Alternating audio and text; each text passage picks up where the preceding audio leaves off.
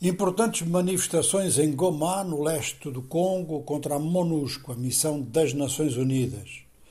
As manifestações são importantes por duas razões. Primeiro, porque vem para a rua o sentimento de que a missão das Nações Unidas não está a ser eficaz na luta contra os grupos armados. Aliás, mesmo membros do partido presidencial, o DPS, sobretudo a sua ala jovem, têm encorajado eh, não só estas análises, mas estes protestos. O presidente do Senado em Kinshasa também já disse que a MONUSCO deve preparar as malas e ir-se embora, de maneira que não é, digamos que, uma grande surpresa. Agora, a surpresa é, digamos que, o volume de manifestantes e, uma vez mais, a reação da polícia e do exército congolês. Cinco mortos.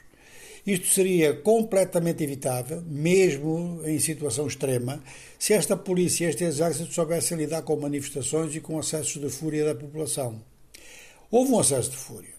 As instalações da MONUSCO foram realmente atacadas e parcialmente destruídas.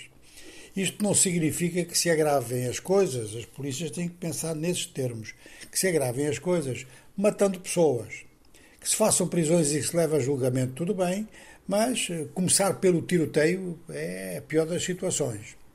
A MONUSCO fez eh, tiros de alarme, tiros para o ar. Agora vamos ver na troca de acusações, porque está uma conferência de imprensa marcada, na troca das acusações o que é que vai acontecer. Tudo o que acontece em Goma, como em Bukavu, como no conjunto leste congolês, tem repercussão em toda a região dos Grandes Lagos.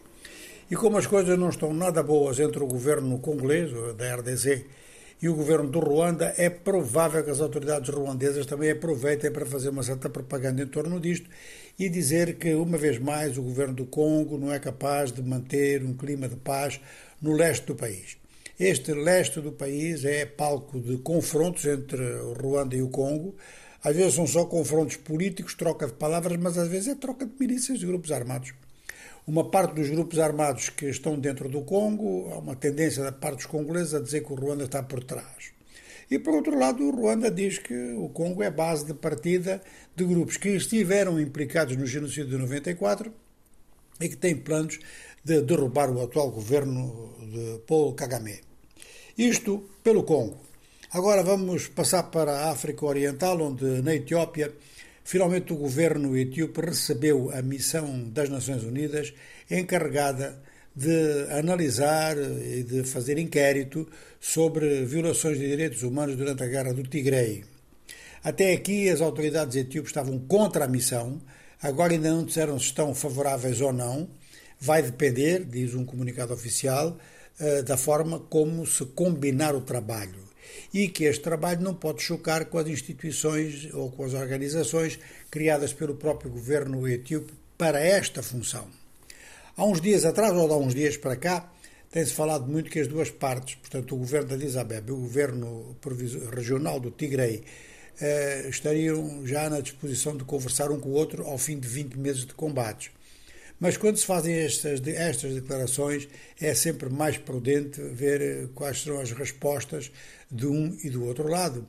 E a que nível é que começam os contactos.